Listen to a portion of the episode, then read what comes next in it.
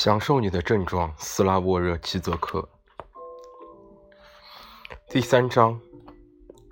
为什么每个行动都是一次重复？第一节：超越分配正义。为什么钱德勒的重播是一个失败？雷蒙德·钱德勒的最后一部小说重播《Playback》一九五八年的显而易见的失败，通常被归结为其创造力的衰退，而这样的衰退又被归于他妻子死后因绝望而导致的酗酒。但这种诉诸诉诸心理学的做法，总允许我们避开失败的内在逻辑。为了察觉它，我们不得不记住，重播源于1947到1948年写下的一个剧本。由于一系列不幸的境遇，剧本从未被拍摄。这是钱德勒对剧本的最初的处理。这是一个女孩生命中至关重要的一周。她决定用一个假名在旅馆的塔楼套房里度过。她的身份被小心翼翼地完全掩盖起来，以便迎接到来的事情，并在周末跳楼。在这一周内，女孩生活的沮丧和悲剧以一种概要的形式被重复，这样她看上去几乎把自己的命运带在身上，并且不管去哪儿，相同的事情都会对她发生。我们在这里得到了一个完整的伦理叙事的框架。起初有一个被迫的选择，它给主体的生存标上了最旧的印记。重播中，女孩丈夫的创伤性的死亡，然后这个创伤性的情境被重复。重播向主体打开了一个通过自杀行动来救赎他自己的可能性。剧本的小说化带来的重要改变，当然是第一人称叙述的引入。如今，故事被讲述就好像是通过菲利普·马洛的眼睛看到的一样，因此它变成了一部正常的硬汉侦探小说。这里就有其失败的终极原因：他努力把一个形式上被排除的主体立场，一种伦理态度，也就是让故事的叙述视角的虚假性显现出来的东西在场，并。并入硬汉世界。简单的说，马洛的主体立场，一个坚持自身价值的浪漫主义者，他反对化身为蛇蝎美人的邪恶世界，是以女孩的自杀行动所体现的伦理态度的误认为基础的。这就是为什么重播小说的兴趣在于它的失败。作为两个互不相容的逻辑，他们是互不相容的，因为他们暗示了对彼此的压抑的直面。它揭示了硬汉世界的固有局限。在威廉斯泰隆的《苏菲的选择》中，我们遇到了相同的伦理叙事。他讲述了一个作为被迫选择的自杀性重复的行动。创伤性的原初情境发生在德国集中营里，一个纳粹军官让苏菲面对着一个不可能的选择，他不得不选择让他的两个孩子中的一个幸存下来，而另一个会被送到毒气室里。如果他拒绝做出选择，两个孩子都会死。被赶到角落里的苏菲选择了更年轻的儿子，她因此背上了一个把自己逼疯的罪疚的负担。在小说的结尾，她通过一个自杀的姿态为自己开脱。她在她的两个情人之间左右为难，一个是精神错乱的失败艺术家，他在苏菲抵达美国后救了苏菲的命；另一个是年轻的涉世未深的作家，苏菲选择了前者，并同他一起自杀。虽然苏菲的选择成了今天的许多伦理学论文唤起的一个真。正的案例，但我们应该注意，人们关注的焦点通常集中到被选、被迫选择的原初情境及其令人不安的伦理寓意上。在这样一个情境里，一个人该如何表现？恰当的态度难道不是拒绝选择本身，而不管付出什么代价吗？唯有重复的问题，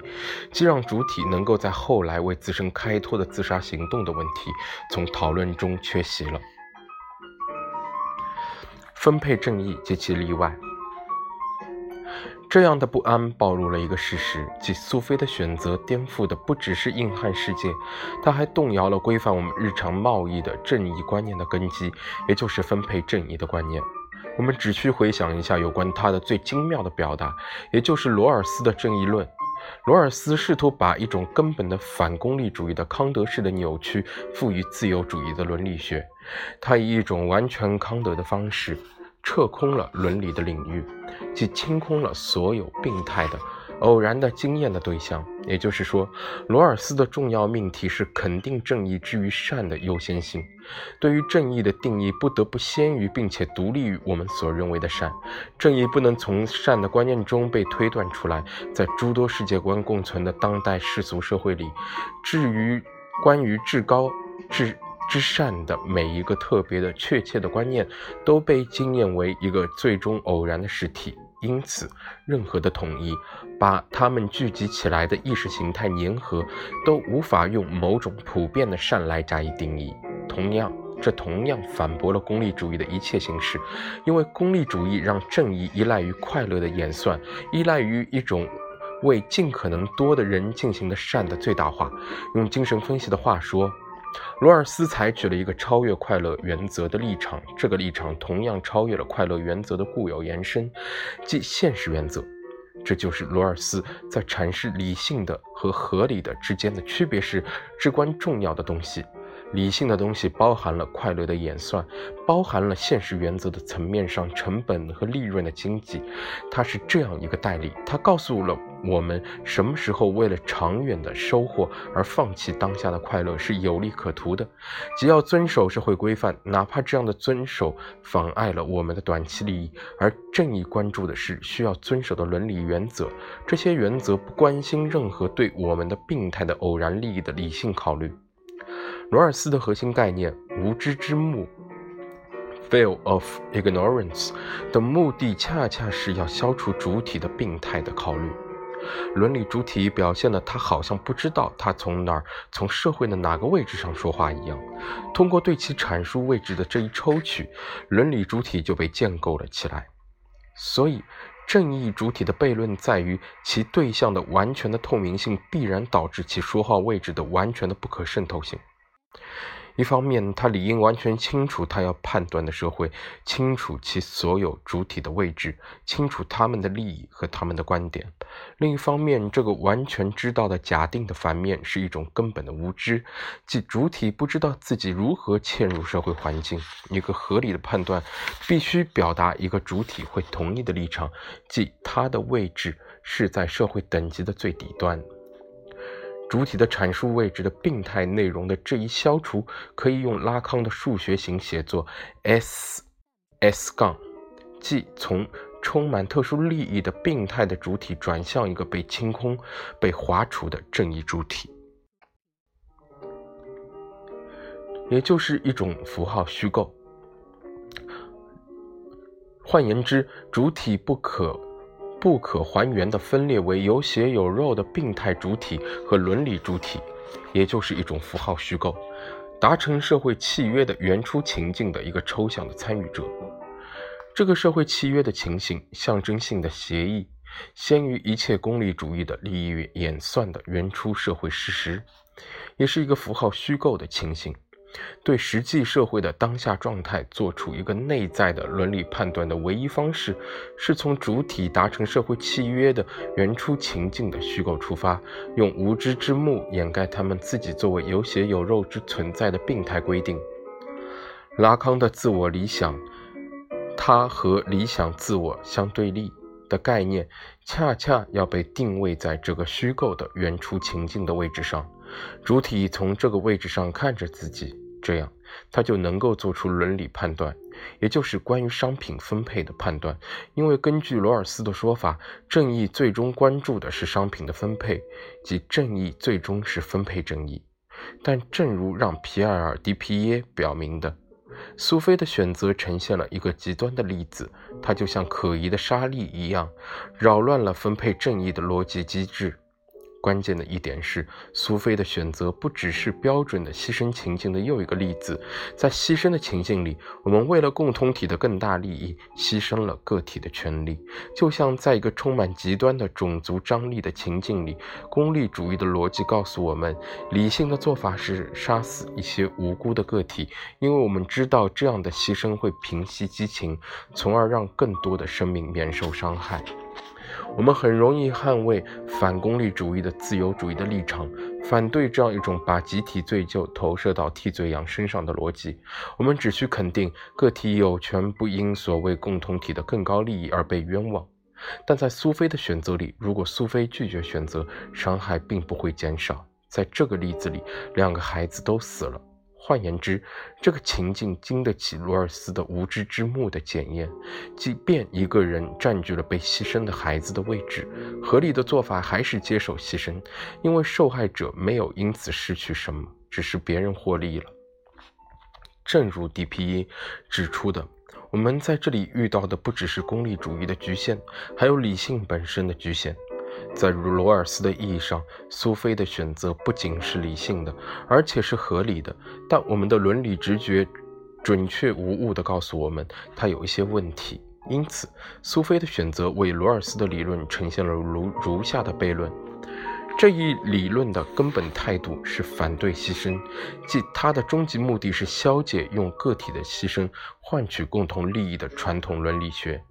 并代之以宽容和个体权利的伦理学，但它自身的定理一旦被运用于苏菲的选择，就把牺牲的选择合法化了。在这个意义上，我们可以说，牺牲情境的这一版本呈现了罗尔斯理论的一个盲点，一个最终和它不相容的义务，同时它也无法被内在的反驳。因此，为了维持理论的一致性，它不得不被提前排除出去。在一种有些天真的设想中，我们可以说，罗尔斯的伦理学不是用来解决牺牲情境的。罗尔斯没有提供一个在牺牲情境中如何行动的更好的回答。他提供的毋宁是一些原则，这些原则一旦被人遵守，就会阻止牺牲情境的出现。牺牲，传统的和功利主义的。我们似乎已在牺牲逻辑的形象里浓缩了两种互不相容的伦理态度：传统的共同体的伦理态度和功利主义的伦理态度。但我们可以表明，我们在这里处理的是牺牲逻辑所固有的一道裂隙，它涉及知识状态的转变。勒内·吉拉尔以一种典范的方式描述了传统的牺牲逻辑：罪疚被。投射到替罪羊身上，替罪羊的牺牲允许我们通过暴力的局部化来建立社会空间，仿佛牺牲者在认识他所扮演的这个有利角色时，就这样获得了圣洁的光环。这一深沉性替罪的重要构成，当然是社会真的相信替罪羊有罪。替罪羊的社会功能在于它的副产物，即它确保社会公约的方式。但只有当这种确保不被直接的设为其目的时，它才能实施这样的功能。相反，功利主义的牺牲包含了一种犬儒主义的操纵态度。替罪的组织者绝不相信牺牲者有罪，关键只是一个人不得不选择共同体的利益而放弃个体的权利。个体的牺牲是可以接受的，只要他阻止了社会结构的崩溃。牺牲的这种犬儒主义的开明态度的问题在于，他假定并且需要他人普通人做一个真的相信替罪羊有罪的傻瓜，否则牺牲就没有意义。为了表明这一假定的可疑本质，我们只需把斯大林主义的可怕审判视为法西斯主义的反犹主义之外，犬儒主义的操纵的牺牲逻辑的最明显的形式。对于公诉人是否真的相信他们的受害人有罪这个问题，回答比他看上去的要更加的困难和模糊。一个真正的斯大林主义者很可能会说，即便在直接的事实层面上，被告人是无罪的，但在一个更深的历史责任的层面上，他们是更加有罪的。通过坚持他们在法律上的抽象的无辜，他们选择了他们的个体性，而抛弃了党的意志所表达的工人工人阶级的更大的历史利益。这样的论证明显恢复了传统的牺牲逻辑中运作的神圣空间的悖论。一旦一个人发现了自己占据了神圣的牺牲者的位置，他的存在就被打上了有罪的烙印，并且他越是宣称自己无辜，他就越有罪。因为他的罪就体现了他拒绝承担罪，即拒绝承担共同体授予他的牺牲者的符号为人。所以，为了胜任他的使命，牺牲者不得不承认，不得不承担罪疚的负担。虽然他完全清楚自己是无辜的，他越是无辜，他牺牲的分量就越重。换言之，对傻瓜的指涉，傻瓜被认为真的相信牺牲者有罪，并且。因为他的相信，整个的替罪警官被展现了出来，是极其含糊的。通过对他的指涉，功利主义的操纵者把他自己无意识的信念转移到了他人身上，就像家长当然不相信圣诞老人，我们只是假装相信，好不让我们的孩子失望。所以，把操纵的功利主义者，他们用社会利益为替罪辩护，与传统的牺牲逻辑分开的断裂，远没有他看上去那么清晰。他毋宁是一个持续渐变的情形。操纵本身必须有一个天真的相信者的假定来支撑，并且传统的牺牲本身从来不是单纯的，而总是包含了一个操纵的元素。简单的说，列西是两个版本的牺牲所固有的，他们都诉诸我很清楚牺牲者是无辜的，但的拜物教逻辑。这一持续的转变因其共同的特征而变得可能，也就是牺牲有所回报的假设。它源于伦理学在普遍之善当中的基础。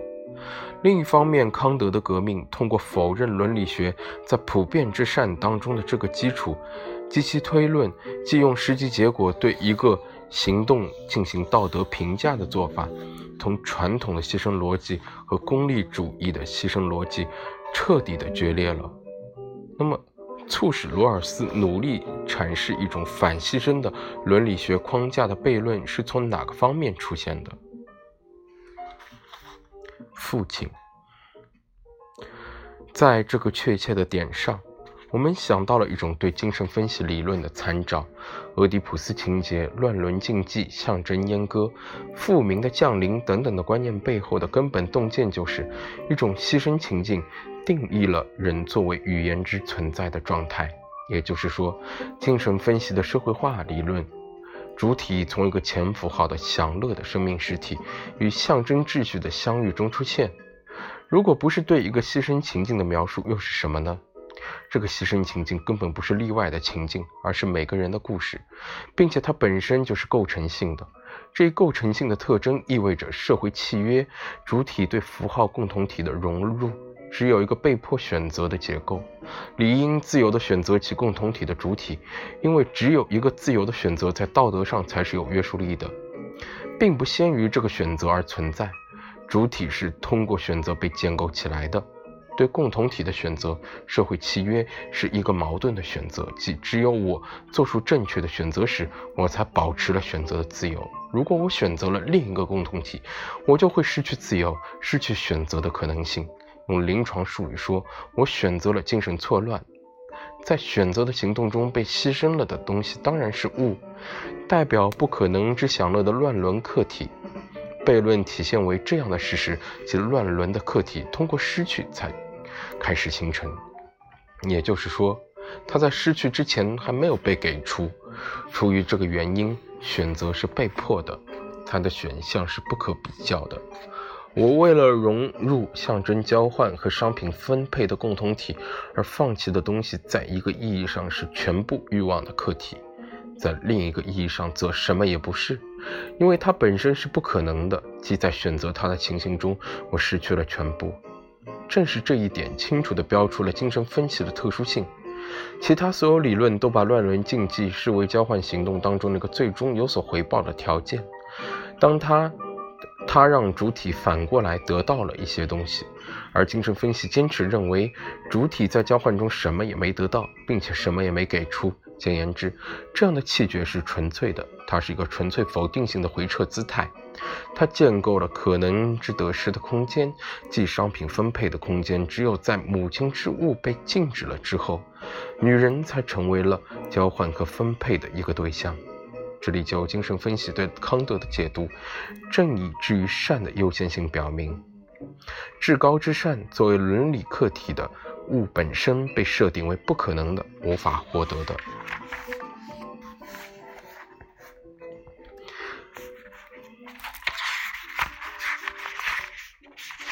在其教学的最后岁月里，拉康把这个选择。用或此或彼的公式表达为父亲或更糟。选择不是好的东西或坏的东西之间的选择，而是坏的东西和更坏的东西之间的选择。对共同体的被迫选择，即对父明权威的服从，是坏的，因为通过这样的选择，主体在他的欲望上让步，便因此承担了一种无法抹除的罪疚。就像拉康说的，在精神分析中，让主体感觉有罪的唯一一件事，在他的欲望上让步。构成主体的这一罪疚，作为弗洛伊德所说的文明之固有不满的根基，可以帮助我们解释为什么拉康关于主体的数学形式 S 杠，也就是说，主体被删除、被撤空、被还原为一个被迫选择的空洞姿态。这就是为什么主体的时间从不是当下的。当前主体的 X 被突然假定为一个已经做出选择的人时，主体就建构了自身。当社会现实突然作为某种主体已经自由的选择了的东西被归于主体的时候，社会现实就被主体化了。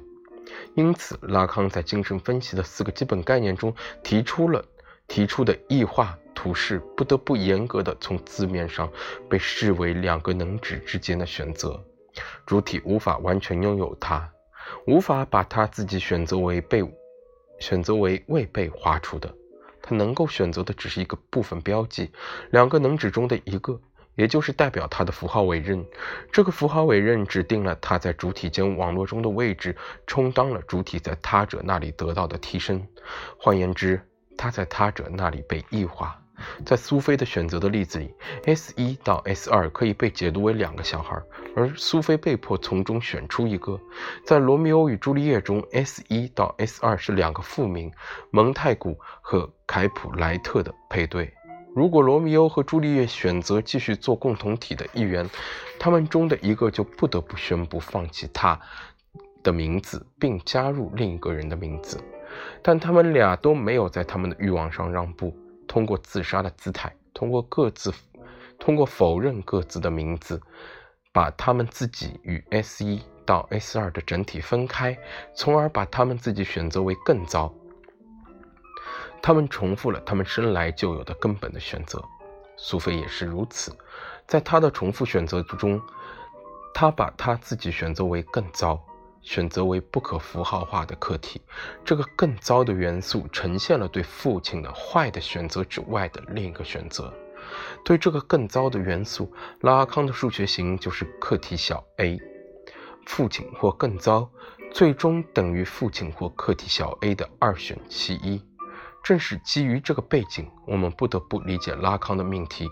疯子是唯一自由的人，疯子、精神病人是。这样一个人，他拒绝迈入被迫选择的陷阱，拒绝接受自己已经做出了选择。他认真地对待选择，并选择了复明的不可能的反面，也就是符号认同。他把跨主体空间当中的一个位置授予了我们的反面。这就是为什么拉康坚持认为精神病要在伦理学的领域内得到定位。精神病是一种不在我们的欲望上让步的模式，它标志着我们拒绝用复名来交换享乐。省略号或更糟。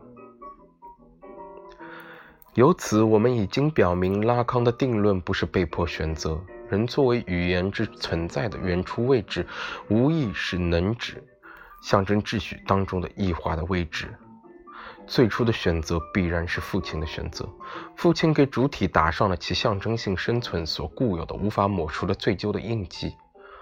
康德的道德主体最好的例证了这样的异化：分裂的主体服从道德命令，陷入了超我的恶性循环，即他越是遵守超我的命令，他就越是有罪。但拉康的重点在于，主体有可能通过重复选择，通过清洗自身的构成性的罪疚，来摆脱超我的压力。这样做的代价是高昂的。如果最初的选择是坏的，那么对它的重复在形式结构上是更糟的，因为它是一个从符号共同体当中剥离的行动。在这里，拉康的至高的例子，当然是安提戈涅对克瑞温说出的自杀性的不。这里就有拉康对本体、对本真的伦理行动的定义。本真的伦理行动抵达了原始的被迫选择的绝对边界，并在相反的意义上重复了它。这样一个行动呈现了我们事实上自由的唯一时刻。当安提戈涅从共同体当中被驱逐出去之后，他是自由的。在我们的时代，这样的行动看起来几乎难以想象。其随父之举通常被贬斥为恐怖主义，就像恐怖组织德国红军旅的领袖古德伦·安斯林的姿态。1978年，他在戒备森严的监狱里自杀了。玛格雷特·冯·特洛塔的影片《德国姐妹们》就讲述了他的故事。他的命运和安提戈涅的命运之间的平行关系，已在沃尔克施隆多夫的《德国之秋》中得到描述。今天，当安提戈涅通常被驯化，变成了反对暴虐的国家权力的共同体的悲惨守护者时，我们更有必要坚持他对克瑞温所说的“不”的丑闻性质。那些不愿谈论恐怖分子安斯林的人，同样没有资格谈论安提戈涅。参加安斯林葬礼的红军旅的支持者，不是重复了安提戈涅的姿态吗？他们蒙着面，因为他们知道自己正被警方所拍摄。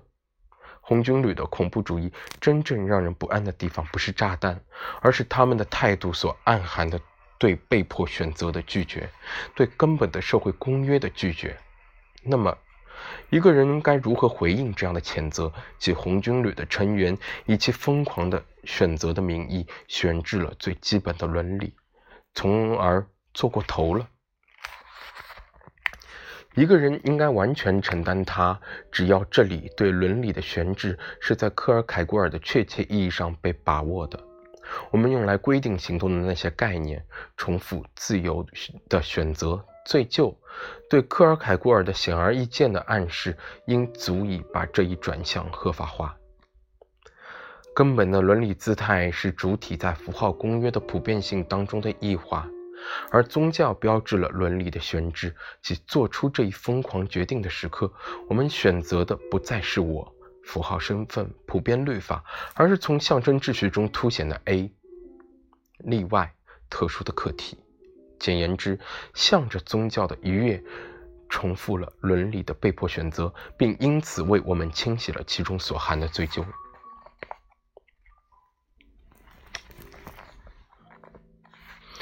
重复，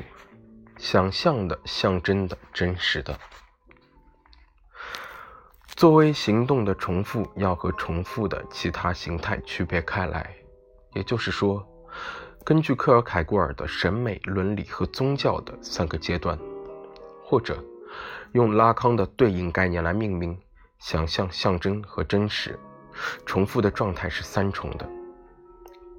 在审美阶段，重复的不可能性以想象之困境的形式得到了表达。当主体努力恢复过去之快乐的完满时，他就遇到了这样的困境。在重复中，科尔凯郭尔用他自己及叙述者返回柏林的失败例证了这个困境。想要恢复过去之强烈体验的一切尝试，注定会让人扫兴。即便在现实的层面上，事物和之前的完全一样。科尔凯郭尔前往相同的餐馆和剧场，拜访相同的友人，但如今留给他的只有寒冷和淡漠。在伦理阶段。重复采取了普遍的行为规范的形式，我们不再追逐审美快乐的难以捉摸的时刻，而是依赖重复的确定性。重复是成熟的标志。那时，主体已经懂得避免一个双重的陷阱，即对新事物的不耐烦的期待、期望和对旧事物的怀旧的记忆。我们在相同者的回归中得到满足，就像幸福的已婚情侣克服了对异域冒险的渴望。而且能够避免对过去之激情的忧伤的怀念，但把克尔凯郭尔推向下一个宗教阶段的困境，当然是对这个阶段的重复之不可能性的经验。那个让我们克服对新事物的徒劳渴望，而不落入一种怀旧的追忆态度的理想的点，从来不是当下本身。主体时间结构就是这样。突然间，我们就从充满希望的期待，从为时过早被抛入了忧郁的怀念，被抛入了为时已晚。换言之，自身指涉的悖论体现为这样的事实：即希望和记忆之间的理想点，恰恰是当下的，并且只在希望或记忆的模式里，怀着青年的热忱，我们希望在一个我们从不厌倦的深爱的配偶身上找到安宁。到了晚年，我们又随重复的可靠节奏，想起了令人满足的幸福时光。在宗教阶段，对重复状态的最简洁的规定，当然是他的自身反思。只要重复是不可能的，重复这种不可能性的经验就是可能的，即重复对象之获得的失败是可能的。这就是拉康如何看待能指的重复和同时在界的创伤性遭遇的重复之间的差别的。能指的重复重复了符号的单一特征，客体被还原成的标记，它因此建构了律法的理性秩序；而创伤恰恰指定了整合实在界之不可能的内核的反复的失败。在这里，克尔凯郭尔想的。最终是两种历史态度的众所周知的对立。当我们被抛入历史的深沉，陷入历史的洪流，我们就惊艳到历史之敞开的深渊，我们就被迫做出选择。随后，当我们把一道回溯性的目光投向它时，它的过程就失去了深沉的特征，并表现为某种永恒的必然性的显现。所以，科尔凯郭尔正是以自由决定的这深渊的名义，反对回溯性的历史之理解。那样的理解，努力解释已经发生的事情的必然性。那些理解历史的人不过是事后的先知，他们并不比那些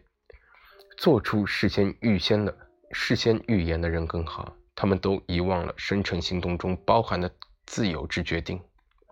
如果我们把过去视为必然的，我们就忘了它是某种逐渐形成的东西。通过过去的重复，我们消解了这个作为潜在必然性之线性展开过程的历史图像，并发现其生成的过程。例如，重复十月革命并不意味着把它视为历史必然性的链条上的一个环节，而是让其参与者的生存困境，让他们在那个独特的新从中被迫采取的决定的分量显现出来。克尔凯郭尔的重点是，我们在这里恰。得到的恰恰是重复，而不是记忆。我们没有一个从一个外在的中立的目光的立场上，把我们自己转入过去的精神，处于其敞开的可能性之中的过去，只对这些人显现。他们当下的情境受到了同一个深渊的威胁，他们陷入了同样的困境。在这个意义上，科尔凯郭尔把基督徒的态度视为我们和福音书中被羞辱的基督同时存在的经验。在把我们自己变成基督徒的重新行动中，我们并不认同作为主人的基督，而是认同那个被羞辱的人。这是他发起了一个为人所耻的行动。瓦尔特·本雅明的历史哲学论纲也提到了和灾难性的失败及羞辱的过去同时存在的相同的经验。他把革命规定为悬置线性历史进程的重复。当一场革命将自身视为过去失败了的革命尝试的重复时，这些尝试就在他们的敞开中，作为打破历史存在的巨链的绝望行动显现了出来。通过在过去之失败尝试的可能性当中重复这些尝试，革命释放了过去的失败尝试，回溯性的实现了他们被官方历史的胜利进程所碾压的潜能。这一重复的特殊维度就是神学，在这个维度中，过去在它的可能性当中，在那些被绝对的实际威胁打上印记的人面前显现了出来。由此，我们或许更容易理解为什么重复的概念对科尔凯郭尔而言是明显的神学的。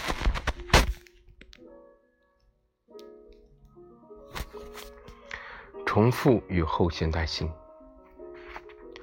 现在，我们可以从一个新的视角上处理一个臭名昭著的问题，即本然的历史意义在后现代的缺失，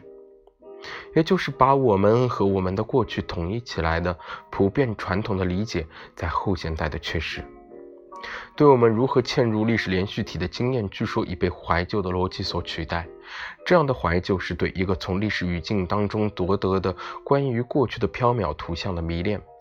本雅明的重复作为停滞，作为历史连续体制悬置的观念，构成了这一指责的恰当的解读机。因为在那里，两个概念交换了其各自的价值。对于本雅明而言，历史处在非历史的停滞的一边，而历史总是虚假的，是胜利者的一种叙事。胜利者通过把之前的发展呈现为一个通向其最终胜利的线性连续体，而把他的历史合法化了。那么，我们该如何处理两种历史视角的这一对抗呢？也就是这两者的对抗。在后现代的怀旧当中，哀叹历史感性之丧失的历史性的追随者，和本雅明对打断历史连续体的非历史停滞的释放性力量的依赖。第一步当然是把这样的对抗视为两者，即历史性和非历史重复所固有的东西。历史的意义本然的处于这种意识。我们说话的位置是由一个去中心化的历史传统规定的。和历史主义从一个安全的原语言的距离上观看历史的主人的凝视，建构了历史演化的线性叙事之间的矛盾力。另一方面，后现代的非历史的停滞，则处于作为运动之悬置的重复和作为怀旧的重复之间的矛盾里。通过运动的悬置，我们把我们的受。我们把我们的受到威胁的位置和前人的位置同时化了，而怀旧的固有对象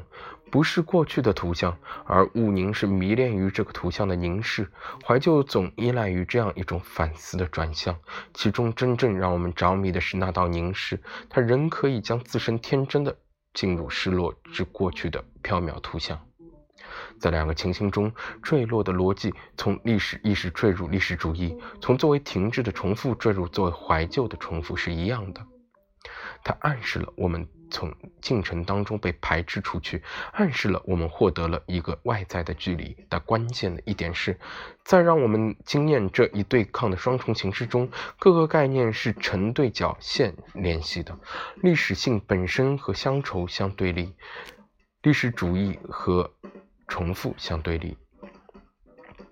所以我们得到了一个格雷马斯式的符号学矩阵。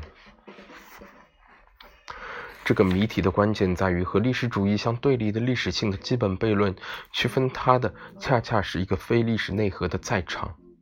也就是说，阻止历史性坠入历史主义，阻止它坠入历史时代之线性连续的观念的唯一方式，是把这些时代视为一系列处理同一个非历史创伤性内核的最终失败了的尝试。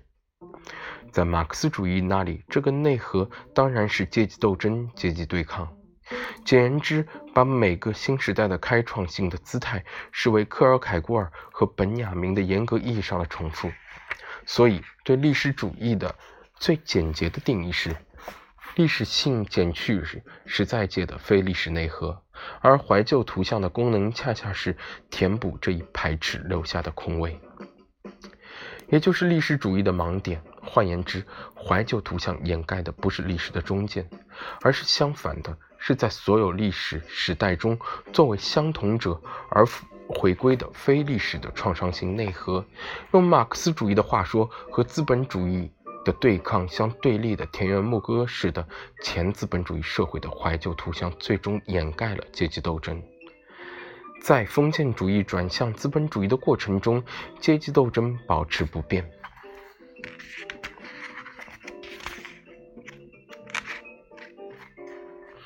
或此或彼，翻倍。双重的对立：历史性对抗怀旧，历史主义对抗重复，可以被编排进一个叙事顺序。在第一个运动中，我们以历史名义、历史意义的名义拒绝怀旧的停滞；在第二个运动中，我们开始意到意识到这种历史意义本身如何转向它的反面，也就是历史主义。如果我们没有考虑其中间的非历史的内核的话，对历史意义本身的肯定暗示了对它的中断的悬置。这个叙事顺序还为我们提供了克尔凯郭尔的审美、伦理、宗教的矩阵，其中间向伦理经历了相同的分裂。这就是为什么对一个本然的伦理态度的肯定，必然导致对它的中断的悬置。关键的一点是，三个时刻无法被同时化。我们从来不能同时在三个位置当中进行选择。我们要么在第一个或此或彼内部，即在审美和伦理之间进行选择；要么在第二个或此或彼内部，即在伦理和宗教之间进行选择。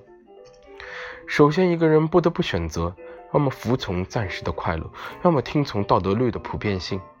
然后，一个人不得不选择：要么把道德律的普遍性作为终极事欲接受下来，要么为了宗教的要求准备把它悬置起来。也就是说，只有当我们已经选择了伦理之后，才会出现宗教悬置伦理的问题。这里所运行的视角的转变，可以用法律和暴力的辩证法来加以说明。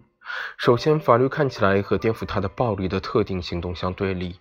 而主体在僭越法律的病态冲动和服从法律的伦理命令之间左右为难。接着，当主体经验到法律的统治本身如何建立在暴力之上，即法律统治的强加如何体现为一种由此变得合法的暴力的普遍化时，他脚下的根基就突然失去了。法律的这个暴力的反面，用科尔凯郭尔的话说，就是生成中的法律。